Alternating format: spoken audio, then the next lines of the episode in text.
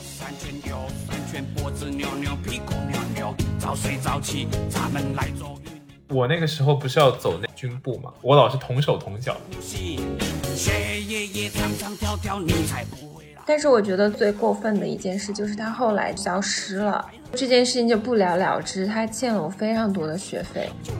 不要乱吃零食，多喝开水，咕噜咕噜。然后他就在我朋友圈里给我留言说：“你已经很多天没有完成你的吃饭打卡了，你为什么不完成什么什么？”实在没有办法，我就把他拉黑了。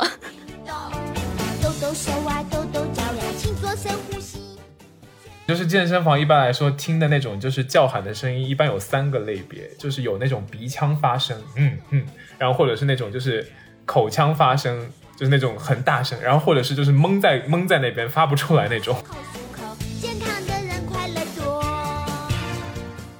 大家好，我是阿驼，我是小溪，我是样子，欢迎来到大俗小雅。大俗小说三位生活在纽约、旧金山、海德堡打工人，每周陪你一起跨时差谈天说地。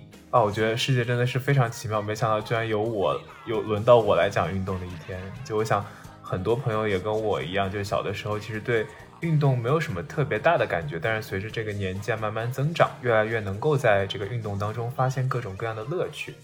然后呢，今天呢，虽然我们三个不是很专业，但是我们想从一个就兴趣爱好的角度和大家一起分享一下运动对于我来说也挺重要的，因为大家知道我住在一个比较小的德国城市嘛，也没有什么娱乐，然后又在封锁期间，疫情肆意，所以要保持自己心理的积极和健康的话，运动是不可或缺的一部分了。那我就是一个反面教材。看到这个选题的时候，我也是一脸懵，因为我就是一个不运动的反面教材。那也希望大家能够激励激励我，说不定录完这一期了以后，我就又重燃起了运动的希望。会的，对。那我们可以先聊一下，就我们少年时期对于这个运动的一些体验啊。就我拿我来说的话，就是我其实中学的时候是非常非常不擅长体育课的，然后那个时候可能是因为小的关系吧。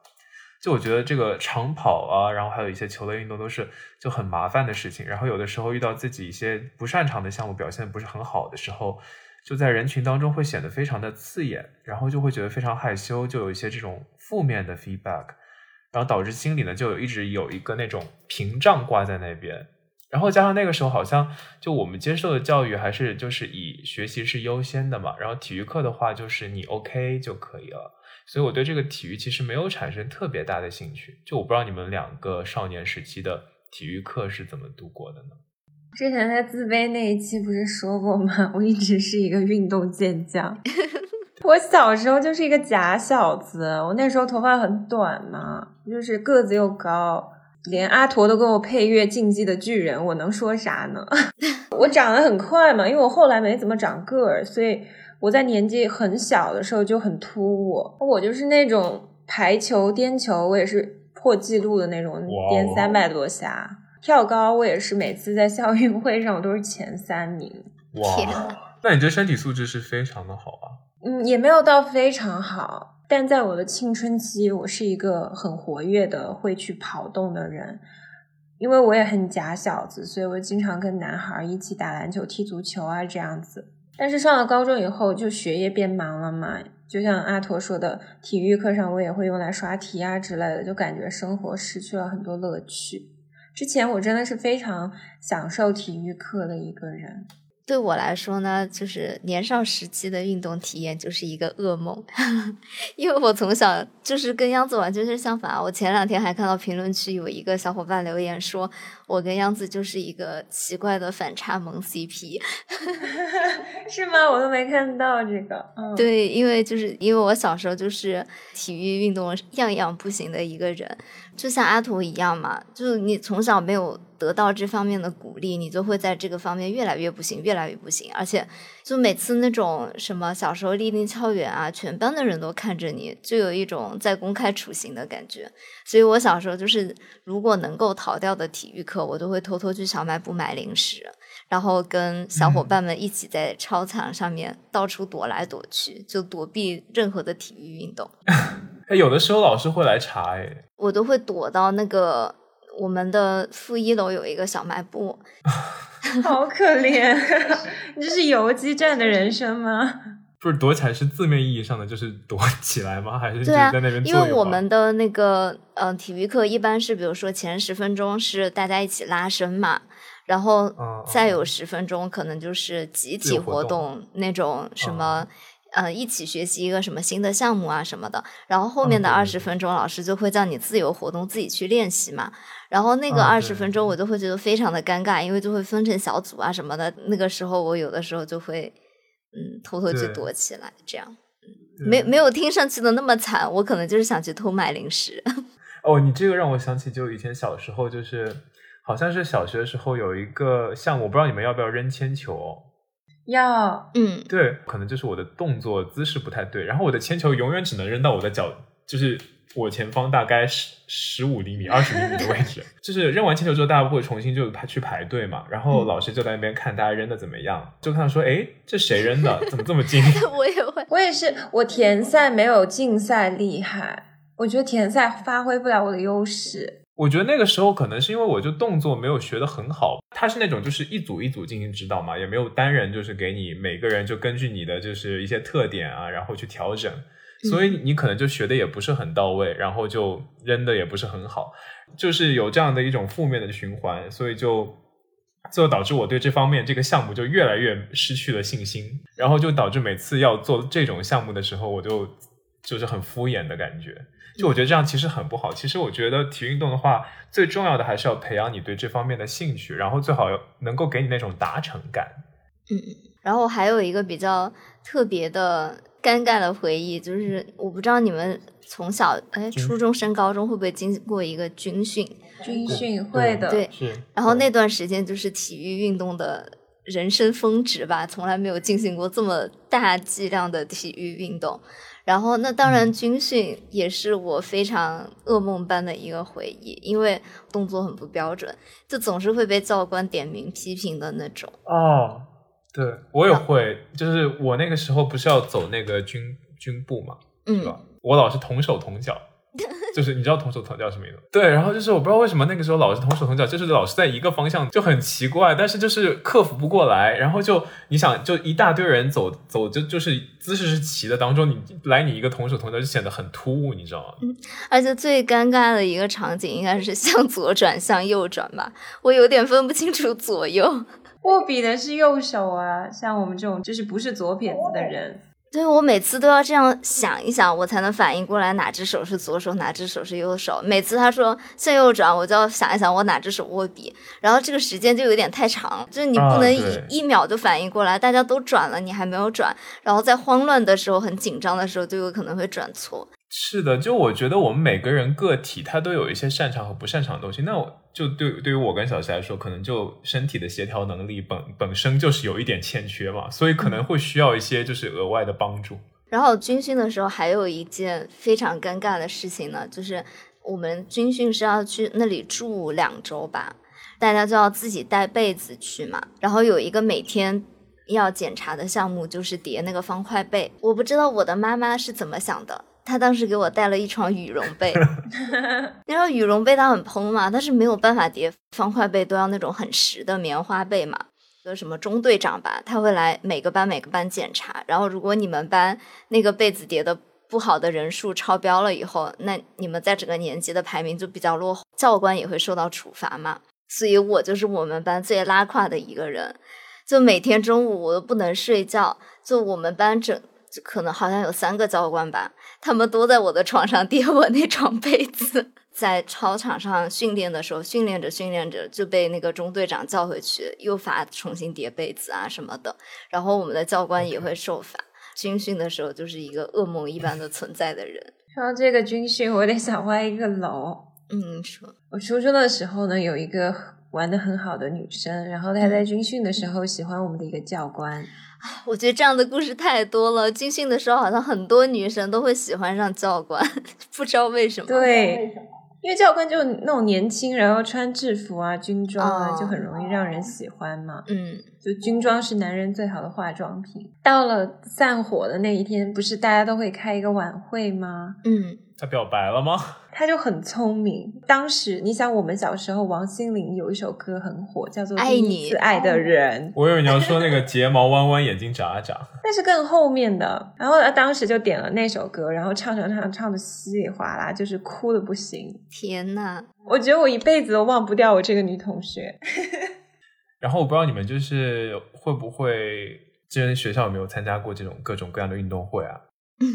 运动会的时候都会有那种小记者类似的职位嘛，然后就比如说你会写点什么东西，然后他们会在就是主播台上面播你写的东西。哦，就是阿托小主持人的生涯的开启，我知道了。这不是开启，就是什么什么同学们啊，什么什么什么什么班的同学们要加油。啊，对，就是会写那种两百字的小简报。对对对，什么什么同学你在什么什么项目当中什么跑得很好，类似于跑得很好，然后你表现得很好，然后我们班的同学都为你加油。被读出来就会加分啊什么的。对嘛？然后那个时候我就会经常去占那个小记者的职位，这样的话就可以有理由去避免比赛了，因为就是你有事情做。主要是那个时候我对自己这个运动能力不是很自信啊，就想到说如果当着那么多人的面，如果表现的不好的话，那就是一件非常可怕的事情啊。反正就是一个比较被动的态度吧，对这些方面。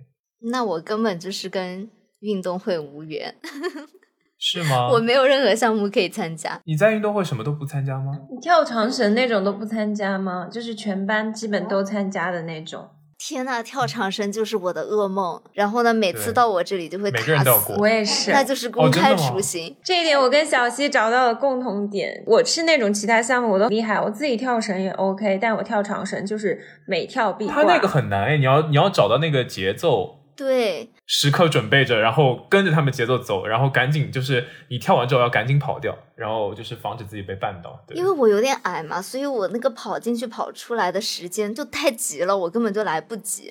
我要么就是跑进去被卡住，要么就是跑出来被卡住，反正就一定会被卡住。就是排队轮到我的时候，我就会非常非常的紧张。然后你越想到很紧张，那个悲惨的事情就越容易发生。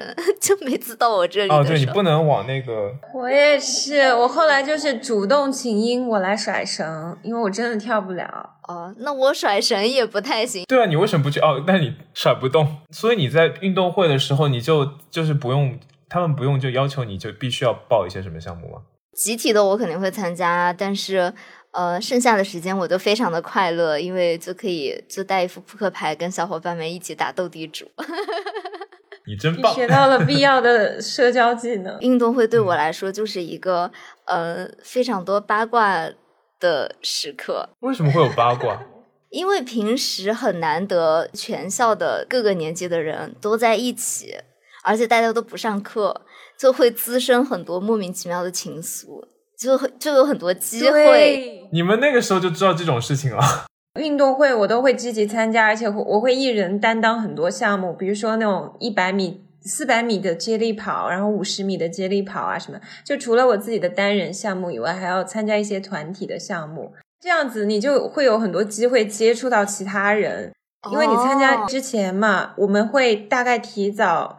两个月左右吧，就是每天下课放学之后，还去那个操场练习。可是你那样子应该都是女孩子吧？你也有男孩啊，那男孩就在练他自己的项目啊，你就可以趁哦这个机会偷看别的班的小帅哥。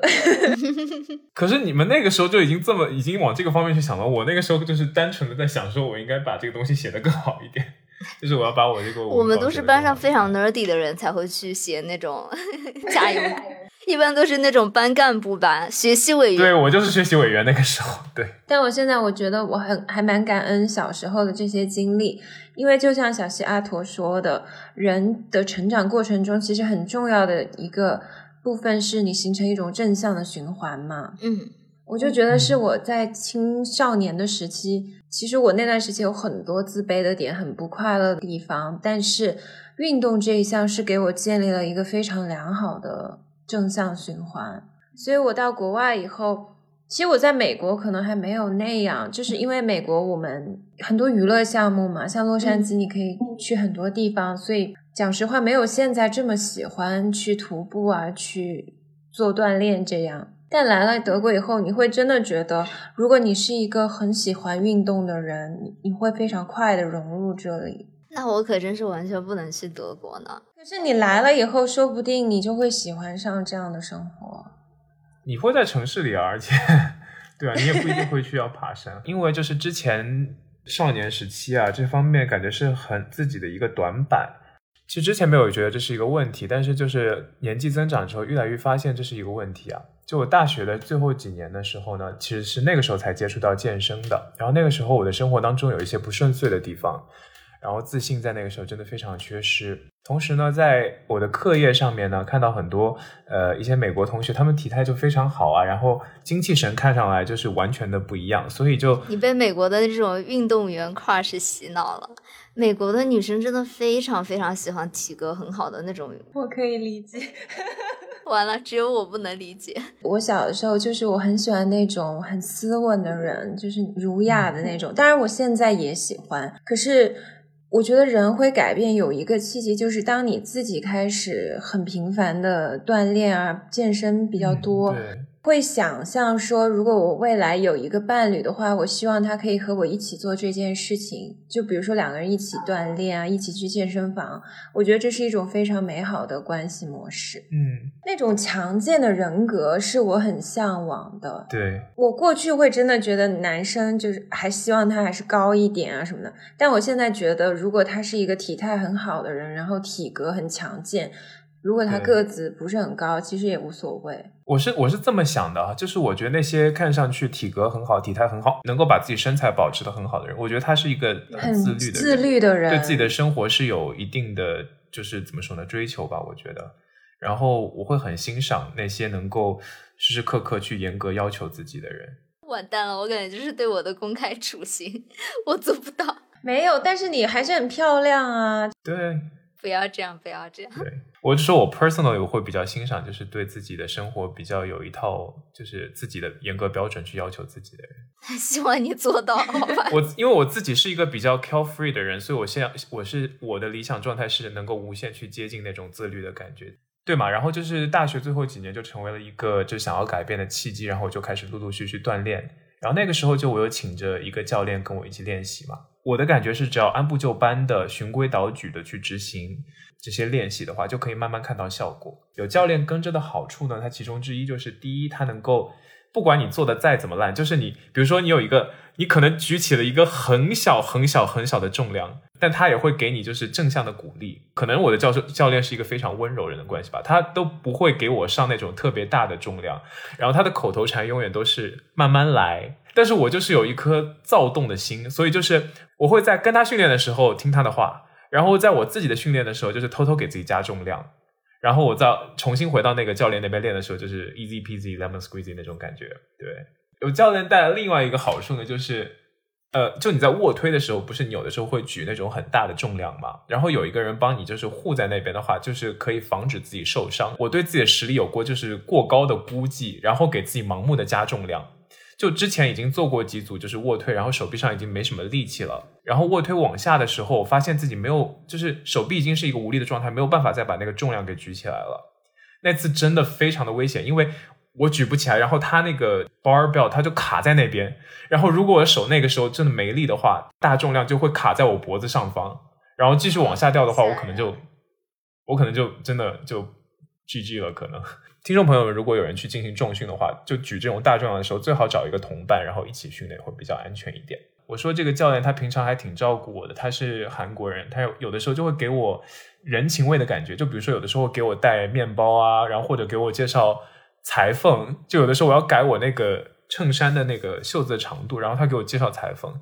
然后在什么健身房没人的时候，他会允许我放我自己的那个 playlist 里面的音乐，然后或者给我推荐好吃的那个血浓汤的小店。然后我记得有一段时间他在准备 GRE，他他也要考研究生，然后碰巧那段时间我也在考研究生，然后他会把自己的那个买好那种备考熟的那种网课啊，据他所说是某个就是韩国非常好的就是 GRE 的 Academy 的网课，他把那个会员给分享给我，我用他那个 Academy 的课，最后考的还真挺好。一起运动的教练怎么说？就是一个能够坚持一生的朋友，然后是一个伙伴。然后我来旧金山已经很久没有回洛杉矶去了，所以下次有机会的话，还希望可以去好好去探望一下他。我知道那个央子大学时候其实也接触了健身啊，你有没有什么有趣的故事可以给我们分享一下吗？现在接到你这个故事之后，我的故事并不是正面的。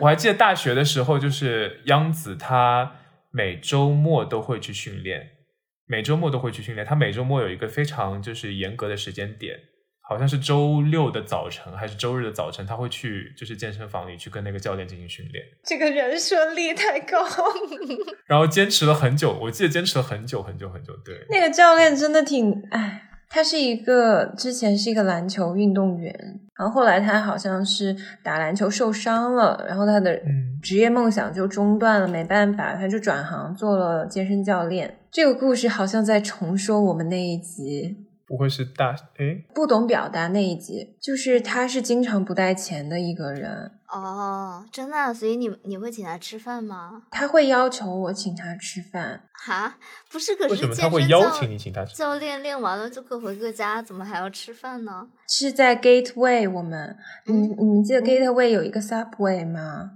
然后他每次都迟到，迟到了以后他就说他很饿，然后没有带钱让我请他吃饭。而且我觉得我给他买了三明治，他都每次还会要点饮料，然后他下一次又不带钱。这个有点像你之前在那个无法表达当中说的那个泰国的漂亮女孩子。那个泰国漂亮女孩可爱多了，这个教练我真的不行哎，想到就有点气。那个泰国女生至少长得很可爱啊。就是说那个泰国女孩，你还就是有这个意愿请她，这个教练你是没有意愿请她吃饭。这教练我觉得他很无赖。可是你跟他练了很久哎，我记得你跟他练了很久很久很久。这种情况出现了很多很多次，我应该有跟你们说过吧？他还说他停车交不了停车费。让我给他交停车费，你为什么还一直跟他？对，我不懂，因为我记得你跟他练了很久。因为我当时的那个 package 是课程，是我从一个学姐的手上买的，它是有整个的课程。那个学姐不是在坑你吧？我觉得是。样子沉默了。他训练过程还不错，但他当时还拍我的照片，还发到他的那个 Facebook 上什么的，就是做广告用什么的。我其实都很不开心，我不想放上去。他是一个很没有边界感的人嘛。但是我觉得最过分的一件事就是他后来就消失了。啊，我我知道这个故事。你说你的教练神隐了，对对，就是他的 Facebook，然后他的信息啊什么都。完全不回，然后电话也不接，我就很担心他，我就想说是不是他出事儿了，我是不是要报警找人？我当时还跟我家人说了这个的，我我爸妈还说应该没那么夸张，就等一等，这件事情就不了了之。他欠了我非常多的学费，然后可能过了好久好久以后，几个月吧，他就说什么哦，不好意思，我搬家啦，然后我没有看到你的信息什么的。然后我就问他，那我这个课还没有上完，这个学费什么的，他就再度消失。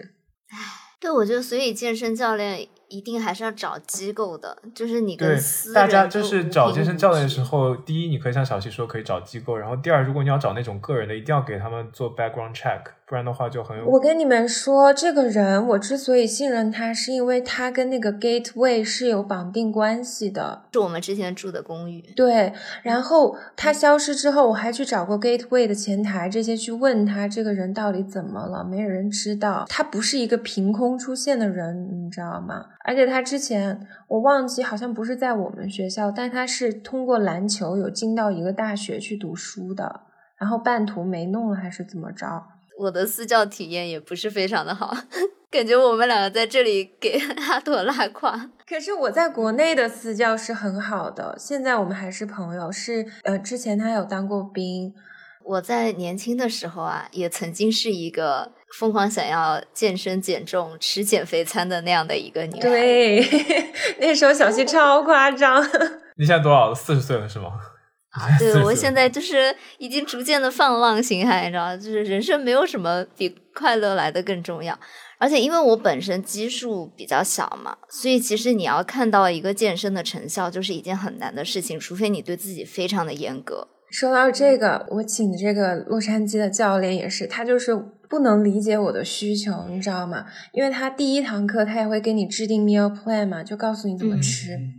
他当时就嗯一直跟我说你要增重，他就说你增重是最重要的，然后再练肌肉。他们根本不能理解我们亚洲女孩儿，我们不想增 重。他说的是对的。如果你要肌，如果你要肌肉的话，你是应该先增重，然后再把这个我是想要一个很美丽的身材，但是还是以苗条为主。所以我现在想说，阿驼找的那个韩国教练，可能我以后也会找一个明白我们亚洲审美的教练吧。当然，我不能代表所有亚洲人，就是我个人。那我的这个教练就是太亚洲了，就是他有一点太严格，因为我本来就是基数小，然后他就会给我制定非常非常严格的饮食计划。当时嘛，我们还有一个非常可怕的那种打卡群，就是他把他所有的学员都拉在了一个群里面，然后大家每天一日三餐吧都要在群里面剖说不让你吃饭吗？不是不让吃饭，就是你早上吃了什么，中午吃了什么，晚上吃了什么，然后你要放一个拳头在旁边，就他会要 check 每个人。天呐，他现在就跟我洗脑了，他就说你这个是七分靠吃，三分靠练，因为你基数非常非常的小。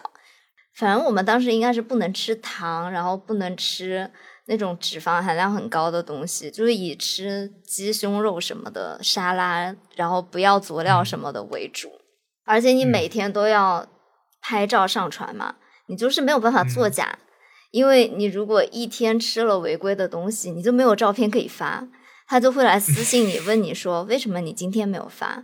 就他真的查的非常的严格。这个教练是不是嗯他的风评口碑非常好啊？他他肯定是非常在意自己的就是口碑啊。对他们是会就是结业了以后，他们会剖数据的那种，就是我的这个学员他的维度减少了多少，然后掉了多少嗯秤什么什么的，而且就很尴尬。当时在那个群里面，居然我还碰到了一个我认识的朋友。你如果是网络上的网友嘛，你都不认识这个人是嗯谁，你就会觉得，哎，嗯那我就死皮赖脸一点也没关系。啊，OK，然后后来呢，嗯我那个时候就回美国了嘛，就变成了远程的那种。那回美国了以后，我就更很难控制自己吃饭。我记得嗯崩盘的那个瞬间，是我有一天在我们那个法学院的楼下点了一碗拉面。我想说，我已经太久没有吃过拉面了，我真的很想吃拉面。但是你又不能不发那一天的照片，我就发了一碗拉面在群里。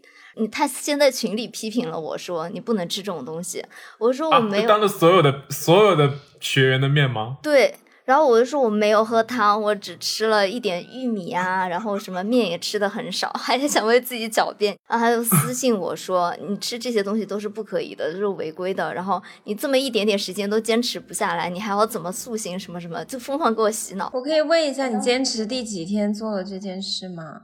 可能也没有很久吧，可能一周多吧。就是每天什么都不能吃，太难了，太难了。对，我懂。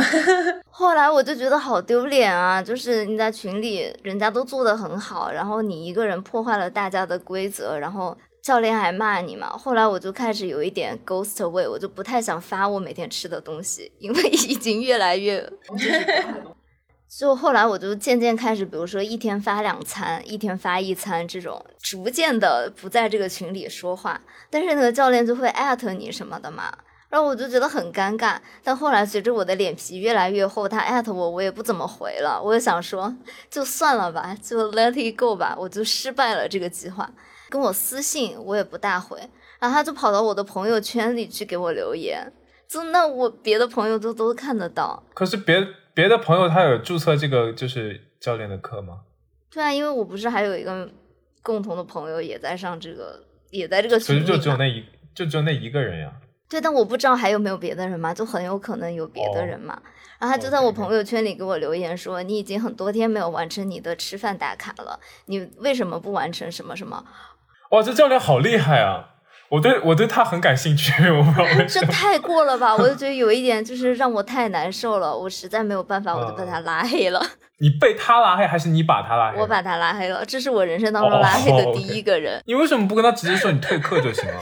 很难开这个口哎，你要当面跟他说，我就是不搞了，我就是失败了，我承认自己失败了，我减不了重。你很难说出这个话。你也不要把他拉黑吧，万一你以后还想去他那边练呢？你可以再换一个人吗？可能他的风格不太适合我，因为他太严苛了。你这样长效坚持真的好累啊！嗯，就除非那种哥本哈根什么，就是有一个周期给你调了代谢以后，你又可以恢复到相对正常的吃饭，但要永远这样，这也太痛苦了吧？他也没有永远这样，他不是才两周吗？两周 很久了，两周真的非常难熬了。好吧，哥本哈根也只有十三天啊，但它中间到中段你就已经觉得很难熬了。那我那教练，我觉得我应该把我那教练推荐给你，他对什么都是慢慢来，慢对慢来。对我需要比较给我自 信一点的教练，不能这种太严格对。但是我是能理解他了，因为像我这样的身材不严格是根本没有任何成效的。所以有成效吗？在你坚持的这段时间，没有啊，没有，我觉得是你还没有到看到那个成效的那个就是点。其实我也是，我每次就是想塑形啊、控制啊什么的，嗯我总觉得我上下十斤都没什么大的差别，就我都没有十。斤，我的体重幅度就是我猛吃、敞开了吃，到我完全不吃，可能最多就是五斤的幅度。嗯，我其实也是六斤左右吧，对我收获不到任何嗯的成就感在健身这个事情上面。但健身跟节食还是不一样。健身的时候，你的身形会变好。我觉得有一些部位，比如说像腹部，腹部倒是你只要瘦，你就容易有马甲线。我觉得你健身，你的 posture 应该会变好。还有就是臀线什么的，其实我觉得提臀是很有效果的。对，就是我们下面健身房的小姐姐，就是她们就经常会去练那种那种 squat 嘛，然后就会嗯，深蹲，嗯，她们就会线条会真的很好很多。就是现在在这边美国也没有办法去健身房嘛，可能等我回国以后，看看能不能在大年龄的边缘重拾起这个塑形的希望。希望大家给我一点信心，好吗？就说到健身房，我还想到我刚到威尼斯的时候，因为没有找到合适的房子嘛，就是住那种几个人 share 的房子，嗯，就很不方便在家搞锻炼。然后我第一嗯天到威尼斯，我就 Google 搜了一家离家最近的健身房，办了张年卡，因为它一办就只能办年卡，不能办月卡那样。嗯，但因为我当时只能在威尼斯住半年，所以我就 怀着一种我不能亏这个钱的屌丝的心理，我就每天去那个健身房，因为我觉得我这个钱匀不回来，待的时间 太短了。我觉得你报我那个教练一定不会亏，你一定会有所成就的。带着这样不亏钱的心态，也是会减重的。对，我觉得就是你应该真的好好跟着小溪那个教练去。你其实你今天你说起来，我真的非常的心动哎，我真的很喜欢这种教练，我喜欢那种 authority 天呐，完蛋了我完全不行哎！我就是到后面我会产生那种逆反心理，就是你凭什么管我？你是我的谁呀、然后我都会开始生气，你知道吗？你自己付的钱好吗？不，但是我真的会很，就是我很就是尊敬这种就是非常 discipline、非常自律的人。他自己不一定做到哦，他可能只是很擅长于管理他的学生。对了，然后就是在健身房的时候，有时候也会发生一些比较尴尬的事情嘛。那我就想把这些有趣的故事跟大家分享一下。我不知道是不是只有我这样，还是别人也会这样。就是我会在别人用完某个器械之后，去观察一下他刚刚举的重量到底有多重。天呐，男人然后如果如果如果举的重量比我刚刚举的重量要轻的话呢，我就会说啊，哇，dude，你 you still have a lot of work to do，就是，然后如果是比我举的重量重的话，我就会先心里骂一句脏话，然后赶紧去尝试一下他刚刚就是 finish 的那个重量。对，然后一般来说呢，有的时候就是那个重量是自己可以挑战上去的话，那就会很有成就感。但是挑战不上去的话，那我就就想说啊，我觉得我自己还要好好努力才行。然后有的时候呢，就是人还是要知道自己的极限，比如说那种一看就是全身就是肌肉的大哥，我们还是不要挑战了。对对。还有一个就是在健身房里的时候，有的时候有别人在旁边，你会不太好意思叫出声音来嘛。就有的时候你挑战那种大的重量，怪哎，为什么要叫出声不音来？奇怪啊。你想那些举重运动员，他们在举很重的重量的时候都会喊出来，对吧？对，就你在挑战那些大的重量的时候，就会想要呐喊。说到这个，我插一句，我想到一个很搞笑的点，因为我有时候很喜欢在 Keep 上面打太极，然后那个 Keep 上的那个太极的教程就很好笑，那个老师就每次跟学员说：“哦，你可以喊出来哦，就是每一次发功、对发完就要喊出来。”我就觉得虽然我是在家，但是我喊不出来，我觉得好尴尬。行，我觉得好。你一个人在家为什？么不可以喊出来你一个人在家可以喊出来。就有点奇怪。我一个人在家都不太会发出声音哎。就是他要喊一句“吼吼”，你知道吗？像那种武打片。健身房一般来说听的那种就是叫喊的声音，一般有三个类别，就是有那种鼻腔发声，嗯嗯，然后或者是那种就是口腔发声，就是那种很大声，然后或者是就是蒙在蒙在那边发不出来那种。对，就我觉得可能是那种叫出来，好像能够就是帮助自己去完成这个挑战。我不知道后面有什么科学依据啊。所以我就很享受在别人通常不去的时段，然后就一个人在健身房里，然后我就可以在里面叫吗？就是，对啊，就就是你举那种大重量的时候，就是你自己叫出来，然后能够更顺利的帮你举起那个大重，而且没有别人的干扰，所以就很顺利的完成自己就当天的一组训练这个样子。我好久没去健身房了，不方便，疫情下来。而且我家现在住在村中之村，太远了，附近没有健身房。对，那这样的样子的话，就是很多情况下应该就是宅家训练了，对吧？对，嗯。那我之前呢有一个室友在家里就很喜欢那个健身环大冒险和 Just Dance，我不知道你们有没有玩过？哎，我之前很想尝试这个，哎，我有在我邻居家玩。我觉得还挺有意思的。可是我觉得那个是就是，我觉得那是培养就是健身的 beginner，就是健身初学者，给他们培养兴趣的那种。对对对对对。我之前有心动过，因为我对健身真的是完全没有兴趣的一个人，然后我又看不到什么实质性的成效，我想说玩个游戏应该能让我有一点成就感吧。然后疫情之后，就像阿头刚刚说的，在家锻炼就成了日常嘛。就是很喜欢用 Keep，然后我很喜欢做他那个 Heat 训练，就那种高效燃脂的，在很短的时间内。然后 Keep 有一句名言，我们有个听友也有提到过嘛，就我死的时候没有一个波比是无辜的。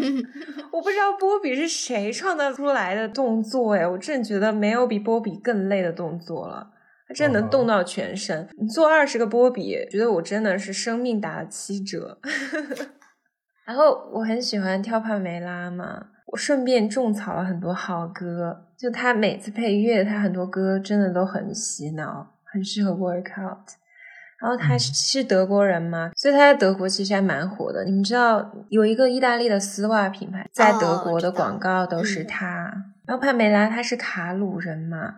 我前段时间就去卡鲁了一趟，我深刻的觉得卡鲁的男生都好好看，嗯，就是每一个人都感觉在搞锻炼，每一个人都是帕梅拉，太可怕了这个地方，真的感觉每个人都是帕梅拉。除了帕梅拉，另一个我喜欢的健身博主就是周六野，因为他相对来说容易一点，就是比帕梅拉，帕梅拉因为他不休息的嘛，他像一个永动机一样。因为你用 Keep 其他的那些教程，它中间会给你一个停顿的时间，但是帕姐是会一直跳下去。对哦，我其实之前也挺惊讶的。我之前练那个 K 五的时候，就是腹肌撕裂的 K 五，我觉得好像我还是 OK 的。但是那个十五分钟帕梅拉，它是完全没有任何休息、任何停顿，就让你一直在那边练。我觉得就非常的。